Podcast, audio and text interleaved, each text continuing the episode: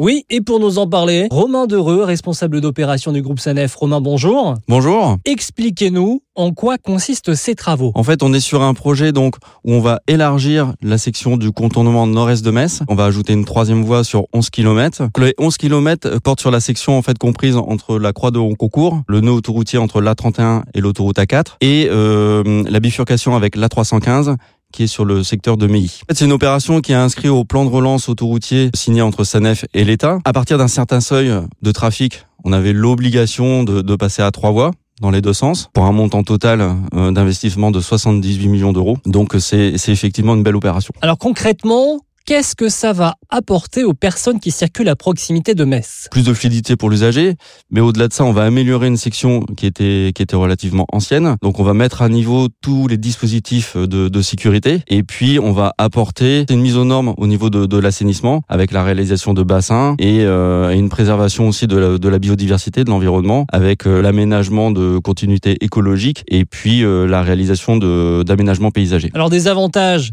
certes, mais quand même un impact pour nos auditeurs. La gêne pour les usagers, donc euh, ça va être une circulation sous balisage.